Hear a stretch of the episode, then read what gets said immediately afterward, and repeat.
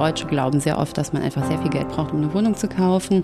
Und eigentlich braucht man 10% Eigenkapital. Also wenn ich 10.000 Euro habe, kann ich eine Wohnung kaufen für 100.000 Euro. Vom Prinzip her ist so. Wohnung kaufen für 10.000 Euro Eigenkapital, smart aufsetzen, sodass die Miete, Zinsen, Tilgungen, Nebenkosten alles abbezahlt und warten, ja, bis die Wohnung einem gehört. So, dann hat man sich mit 10.000 Euro 100.000 Euro Vermögenswert aufgebaut. Schließt euch mit eurer besten Freundin zusammen und startet einfach mal, probiert's aus. Unser Lieblingsbeispiel ist ein von Frauen geführtes Unternehmen, das heißt Habitalix, ist ein digitaler Hausverwalter. Und ähm, diese Hausverwaltung kennt sich super aus im Bereich Technologie. Glücklich Wohnen, der Buwok Podcast. Herzlich willkommen zu Glücklich Wohnen, der Buwok Podcast. Schön, dass Sie zuhören und dass Sie mit uns das Thema Quartiers- und Stadtentwicklung erkunden möchten. Alle zwei Wochen äh, haben wir hier Menschen zu Gast, die sich dem Thema Bauen und Wohnen aus ganz unterschiedlichen Perspektiven nähern. Heute wollen wir uns mit dem Thema Frauen und Immobilien ähm, auseinandersetzen.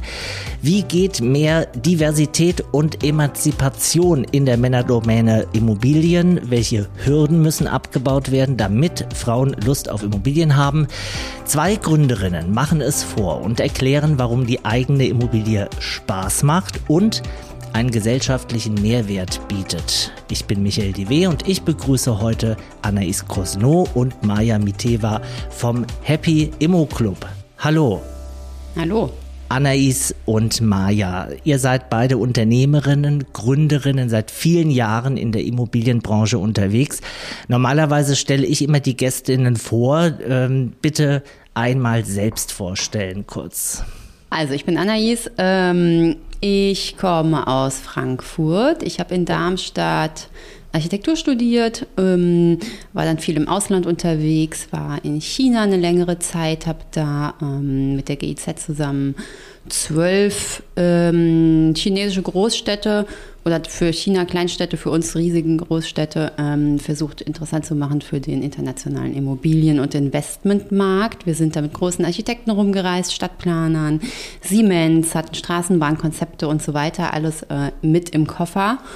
Und ich habe gemerkt, dass es doch einfacher ist, ähm, wenn man wirklich was verändern will, wenn man nicht nur mit Plänen und guten Ideen ankommt, sondern wenn man einfach die Grundstücke hat. Also als Grundstückseigentümer oder Grundstücksbesitzer oder sowas, dann ähm, hat man viel mehr Impact oder kann viel mehr Hebel, viel einfacher Hebel in äh, Bewegung setzen, sodass man tolle Quartiere schafft. Und da habe ich mir gedacht, das will ich auch. Ich will Grundstückseigentümerin werden und bin zurück nach Deutschland gegangen, habe nochmal Real Estate studiert dann habe ich bei den großen deutschen Projektentwicklern gearbeitet, also bei großen Partnern in Frankfurt, bei der Landmarken AG in Aachen und schließlich für ähm, Becken, das ist der größte Hamburger Projektentwickler, das Frankfurter Büro aufgebaut, hatte da große Projekte, drei Wohnhochhäuser mitten auf der Zeil, zwei AXA-Konzernzentralen in Offenbach mhm. und Wiesbaden, Teamaufbau und so weiter. Und dann habe ich mir überlegt, ähm, jetzt habe ich genug gelernt, jetzt mache ich mein eigenes Ding und investiere in meine Immobilien, in meine kleinen Quartiere, habe Maya kennengelernt und habe mit ihr den Happy Immo Club gegründet. So, das ist die perfekte Überleitung, Maya. genau, so ich bin Maya. Ich ähm, bin, komme aus Bulgarien ursprünglich, hört man äh, vermutlich. ähm, ich habe mit Stipendien in den USA studiert und ähm, dann das Thema wieder Frauen. Ich war an einem Frauencollege in den USA. Dann habe ich aber ähm, einen Mann kennengelernt und der hat mich sozusagen nach Deutschland gelockt, weil er aus Deutschland kommt. Und ich habe, ähm, äh, ich habe gestartet bei einer Investmentbank, Lazard. Und da habe ich mich immer mit dem Thema Immobilien äh, beschäftigt. Und das elf Jahre lang bei Lazar, dann ähm, mit einem der Geschäftsführer von Lazar, der sich selbstständig gemacht hat, Walter Kuhner. Und ähm, irgendwann landete ich auch bei der Vonovia, wo wir jetzt heute sitzen. Mhm. Und ähm, das war aber in Mülheim an der Ruhr. Ich war bei der GAGFA und äh, in Führungspositionen und dann später war ich CFO bei einem Unternehmen. Und äh, heute bin ich im Top-Management von einer Immobiliengesellschaft. Aber seitdem ich 27 Jahre alt bin, investiere ich privat in Immobilien und zwar in Wohnimmobilien. Und äh, diese Leidenschaft äh, bleibt mir erhalten und ich würde super gerne mehr Frauen dafür begeistern, dass sie in Immobilien investieren. Und als ich die Anais kennengelernt habe, haben wir sofort ein Mehrfamilienhaus sozusagen gekauft und, äh, und damit haben wir das Thema Happy Immo auch irgendwie gestartet und haben gesagt, okay, wir wollen mehr für die Frauen tun und die davon überzeugen, dass Immobilien eine tolle Investition sind. Jetzt müsst ihr nochmal erklären, wo habt ihr euch kennengelernt? Mm, wir investieren beide in Startups, also PropTechs und aber jetzt inzwischen auch in äh, nicht nur PropTechs, sondern Female Startups. Und ähm, über eine gemeinsame Geschäftspartnerin oder Freundin haben wir uns kennengelernt. Wir kannten uns schon vorher aus der Immobilienbranche. Dies Jahr gibt ja nicht so viele Frauen, also irgendwie kennt man sich doch. Aber da haben wir uns gut kennengelernt und haben direkt wirklich ähm, ein ganz tolles Objekt gefunden. Haben gesagt, das machen wir jetzt und das hat gut geklappt. Das war dann so der Startschuss. Ihr investiert in Female Startups.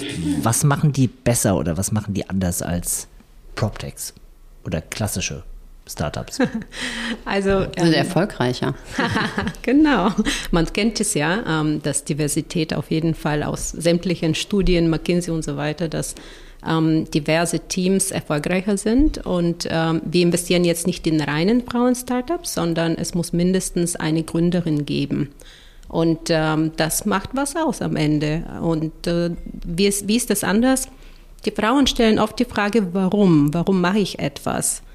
Und äh, setzen zum Beispiel auf Themen wie Nachhaltigkeit oder einfach auf sozialen Themen. Also die haben einfach auch einen anderen Purpose. Während ich merke, dass wenn man so mit Männern arbeitet, ist die Profitabilität vielleicht die Priorität Nummer eins, was ja auch nicht ganz verkehrt ist. Aber die Vereinbarkeit von beiden, glaube ich, darauf achten Frauen ein bisschen mehr. Ja, und wenn man mehr sich die Zahlen anguckt, dann ist es schon so, ne, dass äh, Unternehmen mit weiblicher Führung äh, mehr Rendite haben, besser performen und weniger schnell gegen die Wand fahren. Das mhm. finden wir gut, wenn wir unser Geld da reinstecken.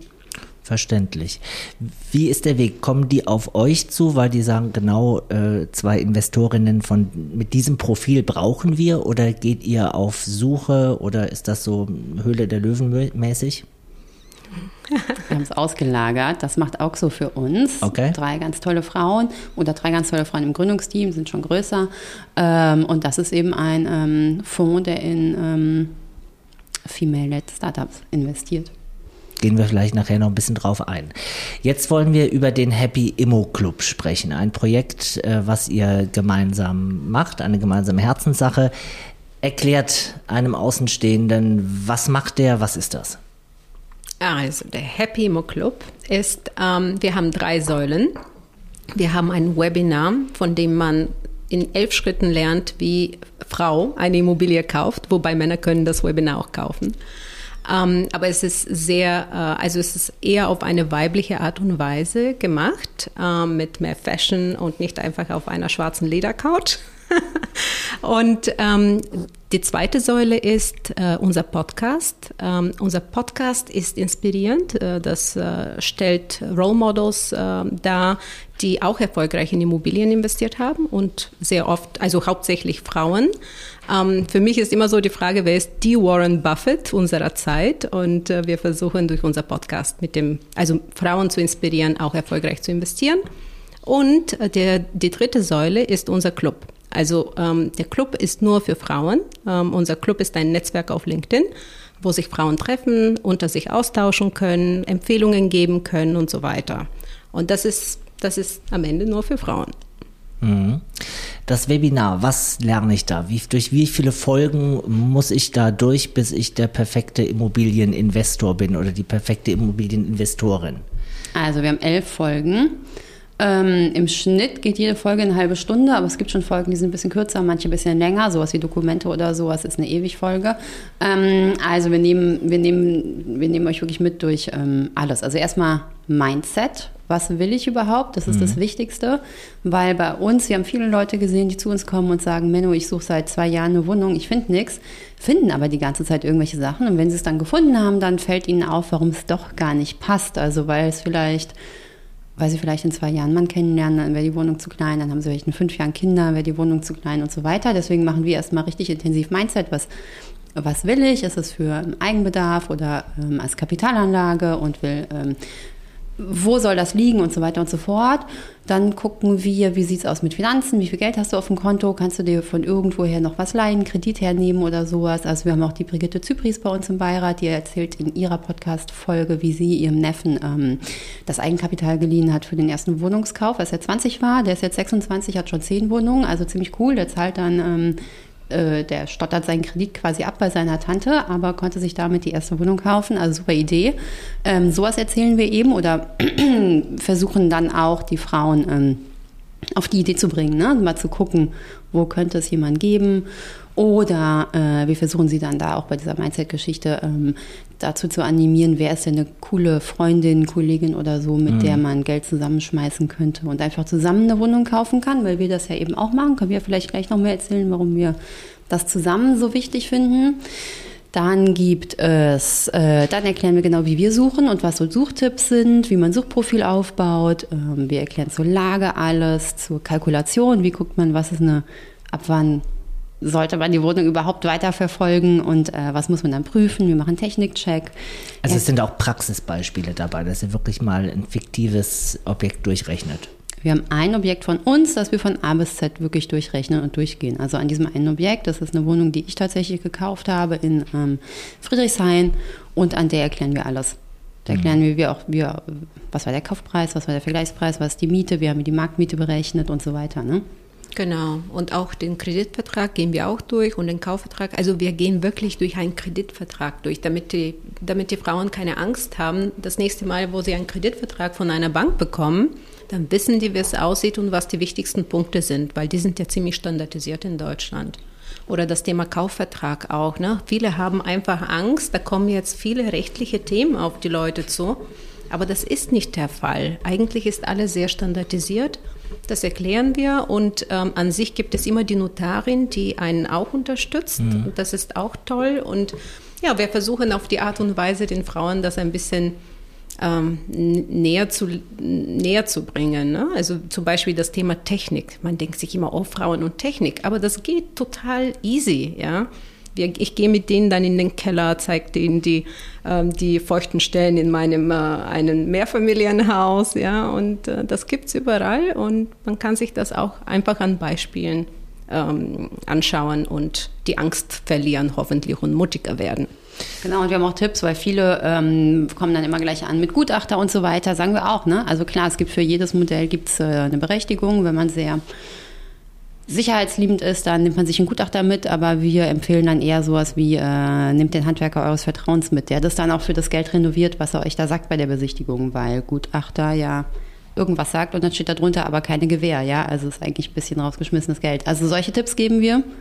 Was machen Im wir noch? Webinar. Mhm. Mhm. Mietvertrag, alles zur Mietsituation erklären wir. Ähm, alles Finanzierung, genau. Wir haben auch viele Frauen, die zu uns kommen und sagen, sie kriegen ja eh keine gute Finanzierung. Dann sagen wir doch, wenn du dich mit unseren Sachen vorbereitest und da selbstbewusst reingehst und so, auf jeden Fall kriegst du dann eine Finanzierung.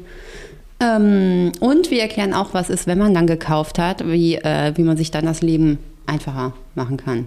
Weil davor haben wir auch viel Angst. Ne? Hat man die Wohnung gekauft, hat man die quasi an der Backe. Wie geht's denn dann?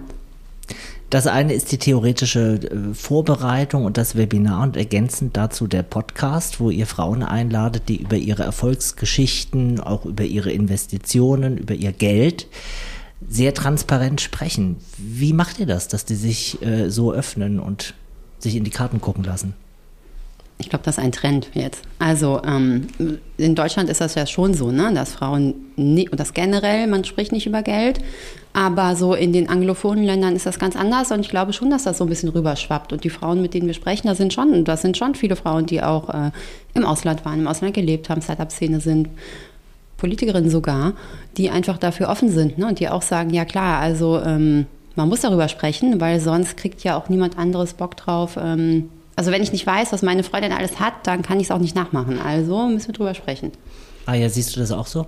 Ja, ich sehe es ähnlich und äh, zusätzlich ähm, holen wir die Frauen ab mit, ähm, mit dem Ziel, mit unserer Mission, ähm, die Frauen einfach zu stärken, die dazu zu bewegen, dass Finanzen auch Frauensache sein kann. Und ich glaube, das inspiriert sehr, sehr viele Frauen und es gibt auch inzwischen ziemlich viele Startups, die in diese Richtung gehen, äh, die meisten zum Thema ETFs. Aber ich glaube, wir sind so ein bisschen Vorreiterinnen mit dem Thema Immobilien. Was sind noch klassische Hürden, die sich äh, Frauen eurer Erfahrung nach anders darstellen als Männern? Ja, du guckst die richtige an, weil ich habe viel mehr, also ich bin sehr stark auf Sicherheit fokussiert. Aufgrund meiner Vergangenheit aus Bulgarien und so weiter war finanzielle Sicherheit das Wichtigste für mich und meine Familie. Deswegen bin ich nicht bereit, zu also Geld zu verlieren. Und dann stelle ich immer die, ich die auch nicht. Ja, ich weiß, aber ich, ich, ich finde, Anais sieht halt viel mehr das Potenzial und ich sehe immer viel mehr die Risiken, wenn ich so sagen darf, ja? Naja, ist gut. Genau. Und, ähm, und deswegen, ähm, das sehe ich bei vielen Frauen. Die kommen immer mit denselben Fragen. Was, wenn ein Wasserschaden stattfindet? Was ist, wenn der Mieter nicht zahlt oder die Mieterin? Was ist, wenn, keine Ahnung, ich kaufe vom Bauträger und er geht in die Insolvenz? Ne, es kommen immer diese, also viele Sicherheitsfragen und Risikofragen. Also das würde ich sagen, ist das, was die Frauen viel stärker von Männern auch unterscheidet. Anais, wo haben Frauen Nachholbedarf bei Immobilienthemen? Also ich glaube erstmal ähm, drauf zu kommen, sich eine Wohnung zu kaufen. Also ich glaube schon, dass Männer öfter in der Kneipe sitzen und sich äh, und sich darüber austauschen und dann einfach irgendwann auch äh, Lust drauf kriegen oder selber so rumgucken oder bei ImmoScout gucken oder so. Mm, also das glaube ich erstmal. Und dann ähm, eine Wohnung als Kapitalanlage zu sehen, weil viele Frauen suchen suchen dann was für sich, wo sie drin wohnen wollen, was toll ist. Aber das ist dann meistens nicht ein Schnäppchen oder so. Also ich glaube, dass es auch, also man kommt schneller zum Zug, wenn man einfach eine Wohnung kauft, die sich rechnet. Mm, während wenn man die Wohnung sucht, in der man wohnen will, in der man alt werden will, dann ähm, kann das echt lange dauern, bis man was gefunden hat. Wir haben eine Frau im Club, die hat sich jetzt den Horizont gesetzt, in zehn Jahren will sie äh, das perfekte Objekt gefunden haben. Und das ist dann natürlich ist eine, ist eine tolle Sache.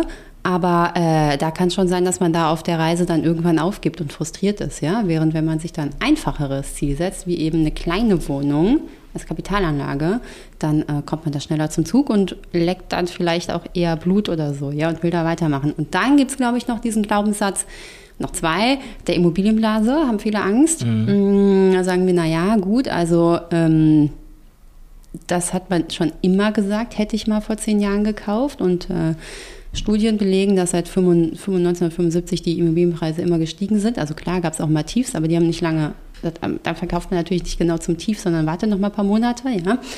Und ähm, dann ist eben dieser Hebel, wird, glaube ich, ganz oft vergessen. Also Frauen glauben, oder ich weiß nicht, ob nur Frauen das glauben, aber Deutsche glauben sehr oft, dass man einfach sehr viel Geld braucht, um eine Wohnung zu kaufen. Und eigentlich braucht man 10 Prozent Eigenkapital. Also wenn ich 10.000 Euro habe, kann ich eine Wohnung kaufen für 100.000 Euro. Und ähm, das gibt es einfach bei ETFs und Aktien und so nicht, diesen Hebel. Ne? Und dann mm, ist es eben auch so, dass wenn die Wohnung dann, also vom Prinzip her so, Wohnung kaufen für 10.000 Euro Eigenkapital, mm, smart aufsetzen, sodass die Miete, Zinsen, Tilgungen, Nebenkosten alles abbezahlt und warten, ja, bis die Wohnung einem gehört. So, dann hat man sich mit 10.000 Euro 100.000 Euro Vermögenswert aufgebaut. Und dann, wenn die Wohnung dann weniger wert sein sollte, dann sagen wir mal, die ist dann nur 80.000 wert, dann hat man immer noch aus 10.000 80.000 gemacht. Ne? Dann hat man sein Eigenkapital immer noch verachtfacht. Also ich glaube, so dieser, das ist schon eine Angst, dass man irgendwie denkt, man kauft was zu teuer. Aber selbst wenn man zu teuer gekauft hätte, hätte man einfach immer noch einen Riesengewinn gemacht. Wann habt ihr die erste Immobilie gekauft? Also meine erste war mit 27. Ich habe eine kleine Wohnung in Frankfurt gekauft, so ungefähr wie die Anais das genau jetzt erzählt hat. War sogar günstiger damals ähm, im Nordend für 70.000 Euro. Und ähm, jetzt ist es abbezahlt sozusagen. Und ich mit 30 in Offenbach am Markt direkt. Eine WG. Und die WG ist da noch drin? Ja, die ist noch drin, aber ähm, schon dreimal ausgetauscht oder so. Aber das läuft super. Die machen das alles selber. Suchen immer neue Mieter, bringen immer neue Mieter an. Also kann ich auch nur jedem empfehlen. Keine Angst vor WGs. So, und nun gibt es auch Immobilien, die ihr gemeinsam kauft, richtig? So ist das. Wie sucht ihr das aus? Ist zu zweit die Auswahl doppelt so schwierig oder doppelt so leicht? Auf jeden Fall, die Arbeit ist doppelt so leicht. Und doppelt und, so wenig, also halb so viel. Genau. Und der Spaß ist, der Spaßfaktor ist auch doppelt so hoch, ähm, sogar verdreifacht, weil manche Sachen machen wir sogar zu dritt.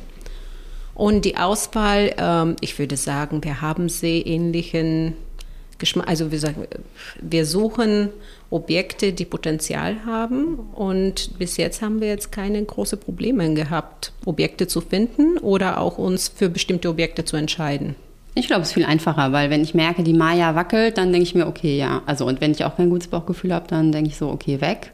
Und wenn ich merke, die Maya findet es gut, ich finde es irgendwie auch ganz gut, dann gehen wir da weiter. Das ist viel besser. Das ist nochmal so eine Entscheidungshilfe.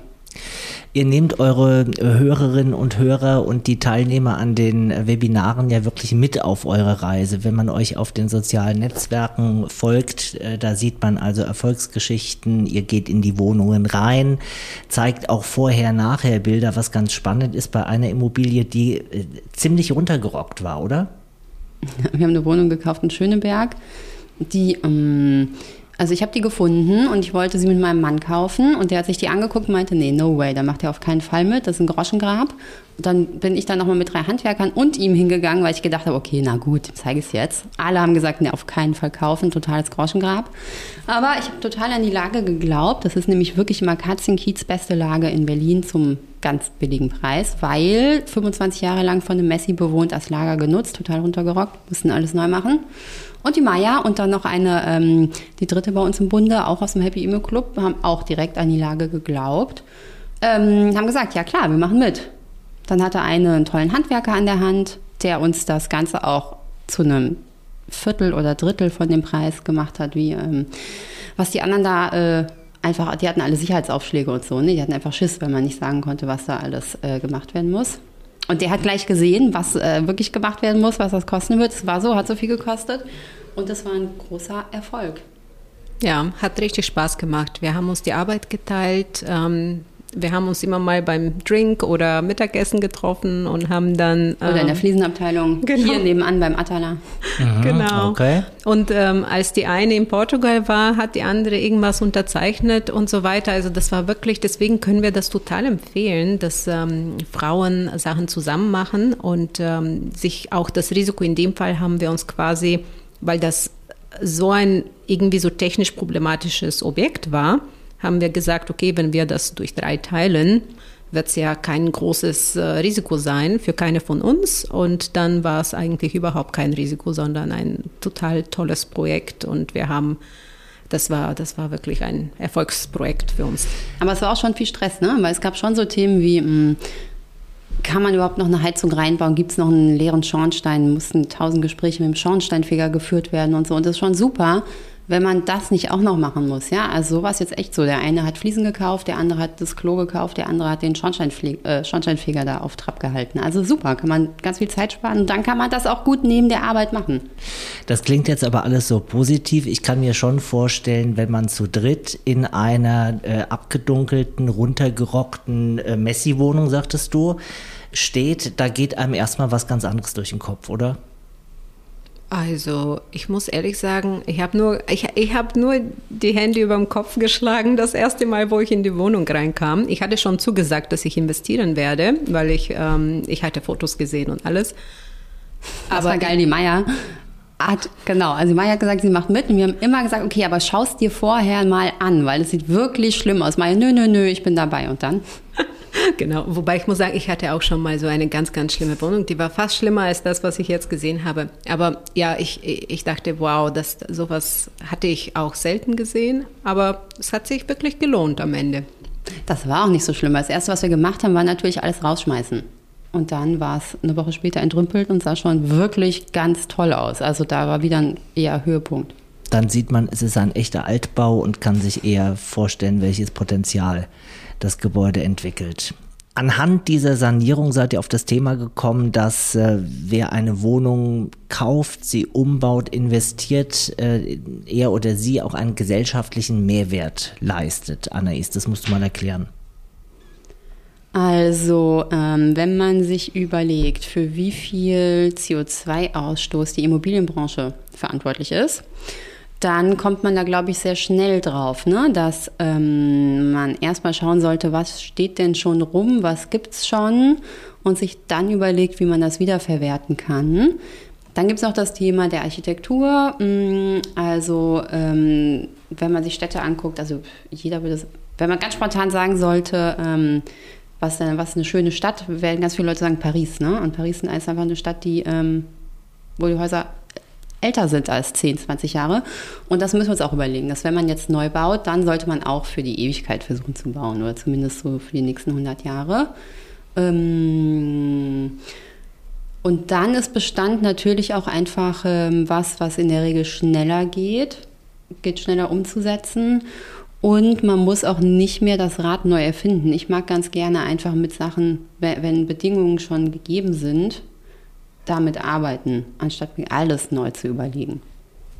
Maja? Ja, ähm, total richtig. Und beim Thema Bestand, äh, was, wo wir sehr stark, ähm, womit wir uns stark beschäftigen, ist das Thema Technologie und Property Technology.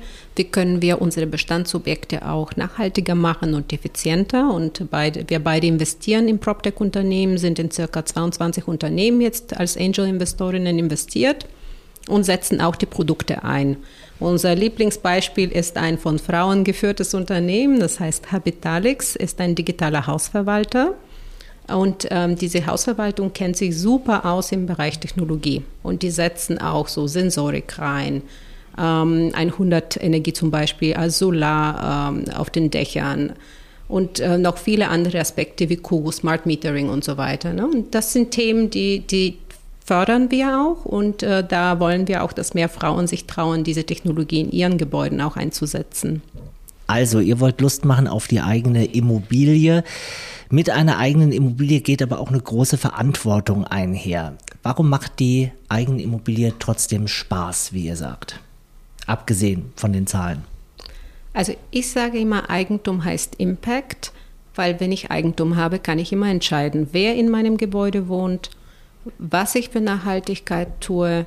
Und es liegt bei mir, diese Entscheidung. Und ich glaube, das wird viel zu wenig in unserer Welt eigentlich ähm, verbreitet, weil auch wenn ich nur eine Wohnung habe, kann ich entscheiden, ob ich es zum Beispiel an eine alleinerziehende Mutter vermiete. In unserem Club sind mehrere Frauen, die an Flüchtlinge vermieten oder an alleinerziehende Mütter, die haben teilweise echt ein Problem, Wohnungen zu finden in Deutschland. Ne? Und äh, das ist für uns diese Selbstverantwortung und da setzen wir uns auch stark ein. Natürlich sagen wir, okay, ähm, wenn du eine Kapital Immobilie als Kapitalanlage kaufst, muss sie sich auch rechnen und das ist immer der Fall. Aber das heißt trotzdem, dass man vielleicht ein bisschen mehr Arbeit reinsteckt in der Auswahl der Mieter, um genau die zu fördern, die man gerne auch unterstützen möchte. Und was wir erlebt haben oder was auch die Frauen im Club erzählen, dass ähm, dieses, dieses, ähm, diese soziale Vermietung sehr oft zu viel weniger Stress hinter, hinten raus führt. Ja? Mhm. Weil jetzt so eine, äh, jemand, der ähm, dankbar ist, die Wohnung bekommen zu haben, der wird nicht bei jedem tropfenden Wasserhahn gleich anrufen und der wird auch nicht nach drei Monaten wieder ausziehen und so. Also das ist so das Feedback, was wir bekommen, was wir auch sehen, finden wir super. Und dann sagen wir natürlich auch, ne, wenn du jetzt PropTech-Fan bist, oder dich besonders für Nachhaltigkeit einsetzt oder sowas, dann ist das super. Dann kannst du das in deiner Wohnung direkt alles umsetzen. Nochmal zur Auswahl der eigenen Immobilie. Sollte man mit einem Bestandsgebäude starten, wo man sich das schon vorstellen kann, wie sieht das Haus aus, wie ist die Umgebung oder sinnvollerweise ein Neubau? Oder was unterscheidet auch die, die beiden Immobilienklassen? Ihr seid jetzt hier ein bisschen voreingenommen oder nicht? Kein bisschen. Wir, wir, wir schneiden nicht, wir lassen alles ungekürzt drin, was jetzt kommt. okay. Also ich, ich mag beide, ehrlich gesagt. Also ich habe schon in Neubau ähm, und in Bestand investiert. Gemeinsam haben wir in Bestand investiert, aber immer mit der Hinsicht, ähm, also mit dem Ziel, Wohnraum zu schaffen. Die eine Wohnung war gar nicht bewohnt, die wurde als Lager benutzt. Das Haus, was wir gemeinsam gekauft haben, da haben wir jetzt ähm, ein Projekt daraus gemacht, wo man den Wohnraum verdoppeln könnte. Also ich finde beide Lösungen sehr gut und ähm, ich würde aber immer sagen, das, was man kauft, muss sich rechnen. Und wenn sich rechnet, dann ist es ein guter Kauf. Genau, ich glaube auch. Und ich finde auch beides gut. Ich finde, bei Neubau würde da, ähm, würde ich sagen, müsste man, also es ist super, wenn man quasi in der ersten Tranche kauft, ähm, weil Neubauprojekte werden ja meistens in verschiedenen Stufen verkauft. Wenn man einer der ersten ist, der eine Wohnung kauft, dann ähm, sind die Preise einfach niedriger, als wenn man in der dritten oder vierten Runde dabei ist. Und dann ist der Wert der Wohnung auch schon gestiegen. Ja? Also wenn man das schafft, direkt am Anfang eine Wohnung zu kaufen, dann ist das total super. In der vierten oder letzten Tranche würde ich es jetzt nicht mehr empfehlen, weil es dann einfach schon, dann hat man einfach sehr viel mehr bezahlt als der Nachbar. Ähm, Und man muss sich den Bauträger genau angucken. Wir haben bei uns einen super Podcast mit der Gesa Mitschaika. Gesa Mitschaika ist eben auch diejenige, die auch so diesen, Frau, diesen, diesen Fonds leitet. Ähm, die Projekte von, also die generell schon relativ viele Immobilieninvestments gemacht hat und Eins davon war überhaupt nicht erfolgreich und das war eben von einem Bauträger, der dann auch pleite gegangen ist auf dem Weg. Und ähm, das muss man eben einfach machen. Ne? Schaut euch den Bauträger richtig an, guckt, was hat er für Referenzen, ist er schon mal pleite gegangen, wer ist Geschäftsführerin und so weiter. Und dann ist das super. Dann, also wenn, wenn da alles passt, dann äh, kann ich das nur empfehlen. Genau. Maja nickt ganz heftig. Ja, total, genau. Ich wollte nur sagen, ähm, wir machen ja viel zum Thema erfolgreich investieren, aber wir erzählen auch immer von unseren, wir nennen die Fuck-Ups. Ähm, und das ist zum Beispiel sowas, wir haben es gerade auch veröffentlicht aus dem Podcast von Gesa, genau dieses Thema Bauträger, Neubau, worauf achte ich Sie hat einen Fehler gemacht, sie hat daraus gelernt und daraus sollten alle lernen, damit sie nicht mehr diesen Fehler machen. Und äh, ja, ich würde auch noch dazu sagen, noch ein Sachverständiger. Wenn die Wohnung fertig ist, auf jeden Fall einen Sachverständiger holen. Ihr geht sehr offen mit äh, Pleiten, Pech und Pannen auch um. Du hast gerade schon das Format dieses speziellen Freitags genannt. Wird das äh, gelobt oder gibt es auch Leute, die mit ein bisschen Häme dann auf euch zugehen? Nö, da kam noch keiner mit Häme. Nö, fanden alle eher gut. Instagram bestraft es, weil es heißt Fuck Up Friday und ähm, das ähm, ist wohl ein Wort, das man auf Instagram nicht jeden Tag sagen darf. Aber äh, die, ähm, das Publikum findet es gut. Maja? Ja, genau so ist das wirklich. Wir hatten, wir wollten schon mal so eine kleine Werbung schalten mit äh, Fuck Up Friday, aber das war nicht erlaubt. Hat nicht funktioniert. Ja, also, aber kennt ihr diese Fuck-Up-Nights? Es gibt diese im, im Startup-Bereich gibt es diese Fuck-Up-Nights, wo ähm, äh, die Leute, ich war auf ein paar, das ist total inspirierend. Du gehst dahin und du hörst ja alle Fehler, die du potenziell machen könntest als Gründerin und dann machst du die nicht mehr. Ist perfekt. Ist das etwas Weibliches, anders mit Fehlern umzugehen? Würden Männer damit anders umgehen? Oh, das glaube ich nicht. Ich glaube, ja. das ist ähnlich. Ich glaube, an sich will ja keiner Fehler machen eigentlich. Ne? Das ist so, ist unsere Gesellschaft, würde ich sagen. Und ähm, deswegen tun wir alles, um es vorzubeugen. Aber es schon sein kann, dass ähm, vielleicht ist es schon so, dass Frauen mehr Angst haben vor Fehlern. Das könnte schon sein, ne? dass Männer einfach mal machen und wenn sie hinfliegen, dann ist es nicht so schlimm. Und Frauen haben sich schon vorher 30 Fehler überlegt und machen dann das Investment gar nicht, weil äh, so viele Fehler passieren könnten. Das kann schon sein. Ob mit eigenen Investitionen, Webinar oder dem Podcast, ihr habt euch in einer männerdominierten Immobilienbranche durchgesetzt. Ähm, was sind für euch die Erfolgsrezepte? Langes Schweigen. Puh, ja.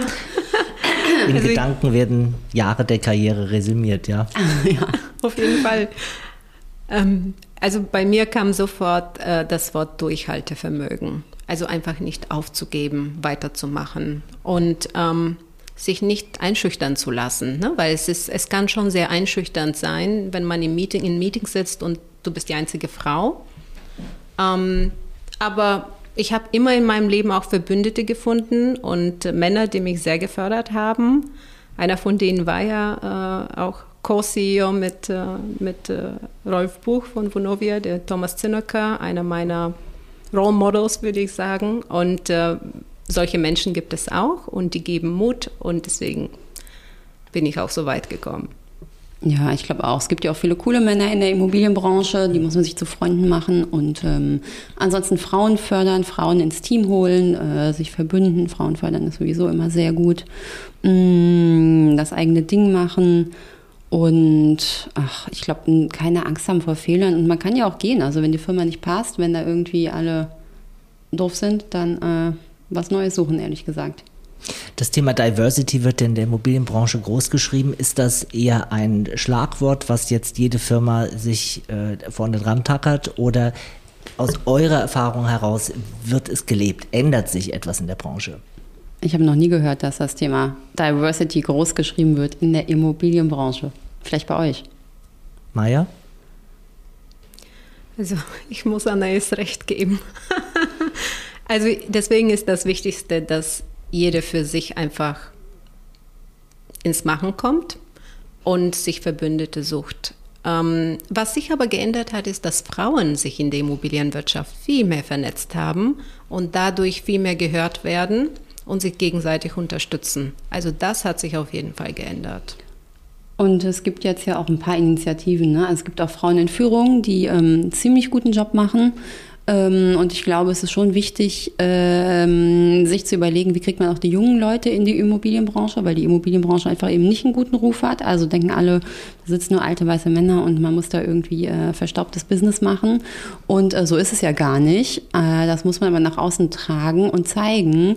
Und ich glaube, dass da, da kannst du schon recht haben, ne? dass da jetzt schon viele Firmen anfangen, darüber nachzudenken, wie kann man ähm, eben doch zeigen, dass man gar nicht so unmodern ist und dass es schon Spaß macht, auch als Gen Z bei uns zu arbeiten in der mhm. Branche.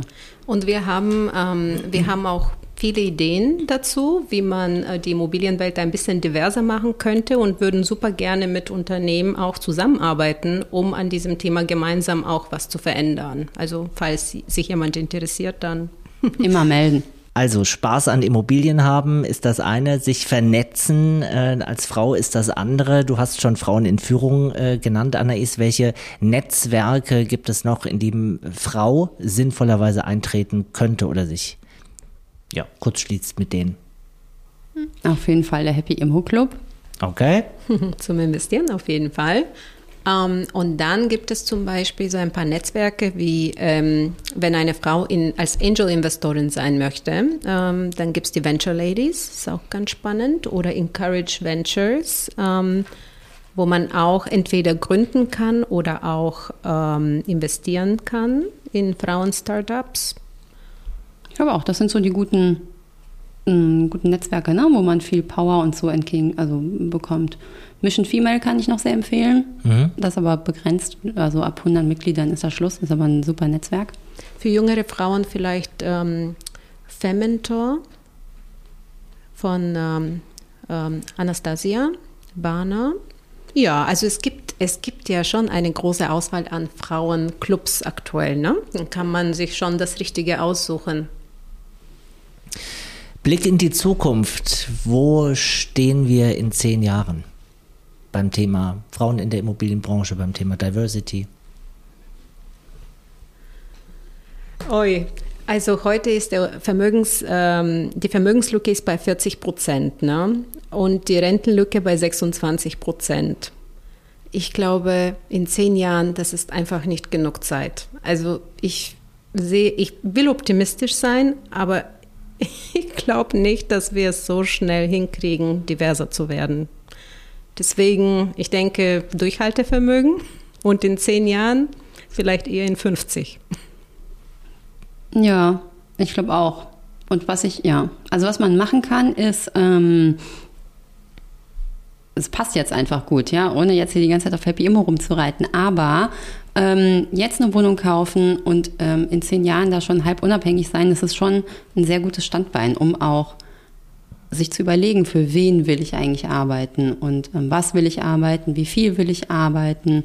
Ähm, das ist einfach gut, wenn man weiß, man hat schon ein paar Immobilien im Background und ähm, kann auch mal drei Monate nicht arbeiten oder wie auch immer. Ne? Also weniger abhängig sein vom Arbeitgeber und so. Und ähm, je nachdem, wie gut Maya und ich jetzt sind und unsere Mission wächst, also je nachdem, wie viele Frauen da ähm, Immobilien kaufen mit uns, kann sich da schon was verändern, glaube ich. Und Männer auch. Maja, du bist unter anderem Kolumnistin bei der Wirtschaftswoche. Du hast vor einiger Zeit in einem Beitrag äh, geschrieben, dass die Immobilienbranche wie vorgestern tickt und dringend Innovationen braucht. Wird sich wenigstens dieser Punkt in zehn Jahren verbessert haben? Auf jeden Fall. Wir sind ja verpflichtet, oder? Ähm, CO2-neutral zu werden. Bald, also vielleicht nicht in den nächsten zehn Jahren, aber ist was bis 2050, glaube ich, oder? Die CO2-Neutralität. Ähm, ja, in dem Sinne müssen wir alle daran arbeiten und äh, dadurch, dass es äh, zu Gesetzen kommt äh, in dem Gebiet, wird sich auch was ändern. Wir werden gezwungen. Ja, wir werden gezwungen. Anais, du hast äh, einen Gastbeitrag geschrieben zum Thema familiengerechte Stadt und hast gesagt, es ist ja eine feine Sache, wenn die eine Gruppe für eine andere Gruppe plant, aber das sieht man auch an den Ergebnissen. Parkplätze sind immer beleuchtet oder sehr häufig, Spielplätze nie. Wo stehen wir da in zehn Jahren? Oh, ich hoffe, dass sie dann beleuchtet sind. Aber das Thema war, ähm, das war sehr interessant.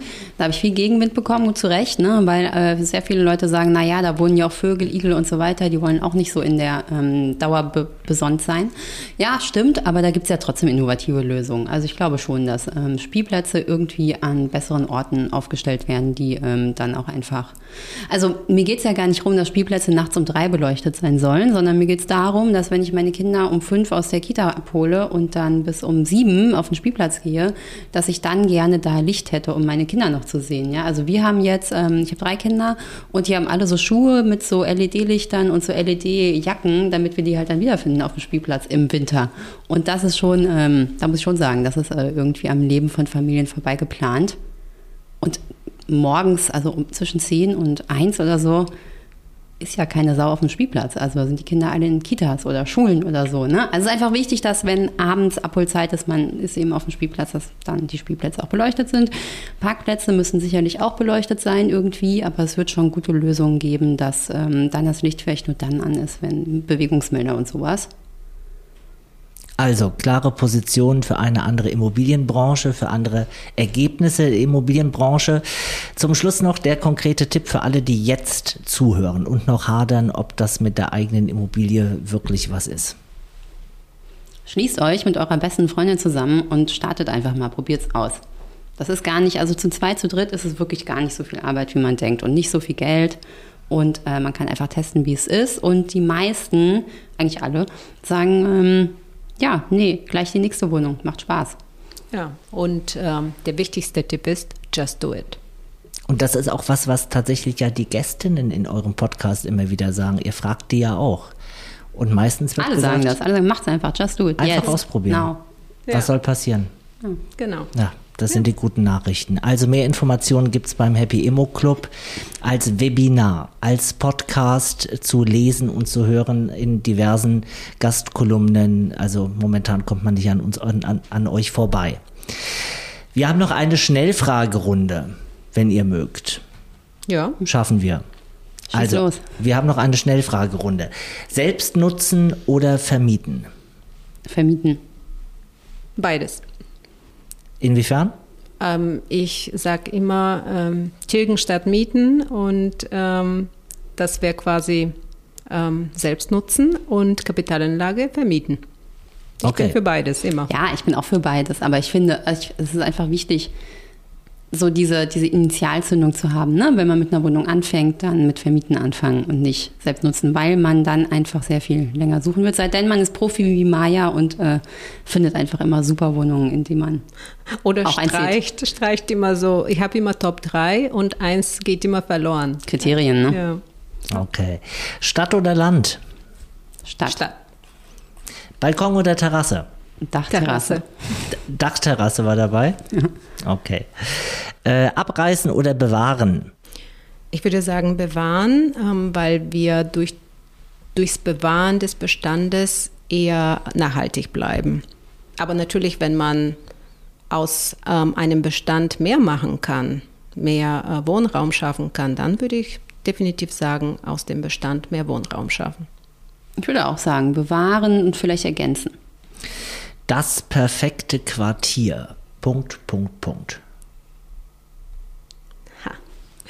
Okay, ich bin voreingenommen. Ich liebe Kreativität und Technologie. Und ähm, wenn ich eine Immobilie kaufe, die mehrere Wohnungen hat, ich versuche es immer so ein bisschen zu fokussieren auf die Menschen, die sich auf das Thema Kreativität ähm, fokussieren oder auf die Menschen, die sich mit Startups beschäftigen.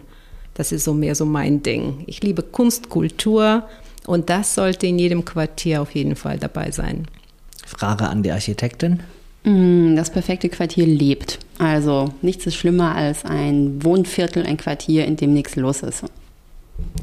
Letzte Frage. Welche Frau oder welche Frauen haben euch am meisten inspiriert? Das ist eine super Frage, weil das ist genau das, was wir, äh, wo wir auf der Suche sind. Ne? Wer ist die weibliche Warren Buffett oder der, der Immobilienbranche?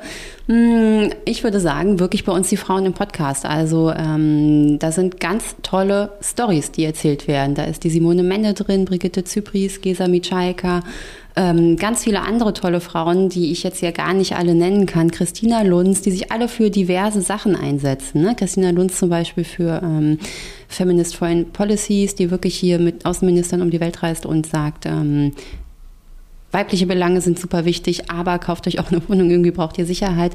Also ähm, das sind so einzelne Frauen, die sich einfach für alles einsetzen, was ihnen wichtig ist. Oder einfach Jana bei uns auch aus dem Podcast, die ähm, eben die erste war, die das ausgesprochen hat, dass sie an Flüchtlinge vermietet, dass sie an ähm, alleinerziehende Mütter vermietet und damit gar nicht unbedingt auf Rendite verzichtet, aber einen Impact hat. Also die muss nicht noch an WWF spenden oder so, sondern sie hat ihren Impact einfach direkt durch ihre Investments. Genau, ich kann mich nur anschließen, weil ich, ich hatte oft diese Frage von anderen Leuten gestellt bekommen und ich musste immer stundenlang darüber nachdenken, wer ist eigentlich mein Role Model? Und ich kann heute wirklich mit gutem Gewissen sagen, das sind die Frauen in unseren Podcasts. Die sind total inspirierend. Die sind super. Und ich kann mir vorstellen, dass äh, für viele Frauen, die zugehört haben oder auch für Männer, ihr jetzt sehr inspirierend wart äh, hier in diesem Podcast. Vielen Dank, Anaïs Cosno und Maja Miteva vom Happy Immo Club. Schön, dass wir heute hier zusammen gesprochen haben. Leben Dankeschön. Hat viel Spaß gemacht. Wir haben heute gelernt, warum eine eigene Immobilie ein großer Schritt in Richtung finanzielle Unabhängigkeit ist, dass es gar nicht so schwer sein muss und dass mehr Diversität in der Immobilienbranche möglich und auch nötig ist. Wenn Sie mehr über den Happy Immo Club, den Podcast, äh, über die Seminare und die Aktivitäten von Happy Immo erfahren wollen, dann können Sie das gerne auf der Webseite happyimmoclub.com tun. Interessante Themen zum Bauen, zu Stadt- und Quartiersentwicklung finden Sie auch auf unserem Buwok-Blog auf blog.buwok.com und wir haben die weiterführenden Infos wie immer auch in den Show Notes verlinkt. Wir verabschieden uns für heute. Schön, dass Sie zugehört haben. In zwei Wochen sind wir wieder da und würden uns freuen, wenn Sie uns abonnieren. Sie finden den Buwok Podcast auf allen bekannten Portalen und auf buwok.de. Danke und bis zum nächsten Mal. Das war Glücklich Wohnen, der Buwok Podcast. Überall, wo es Podcasts gibt und auf buwok.de.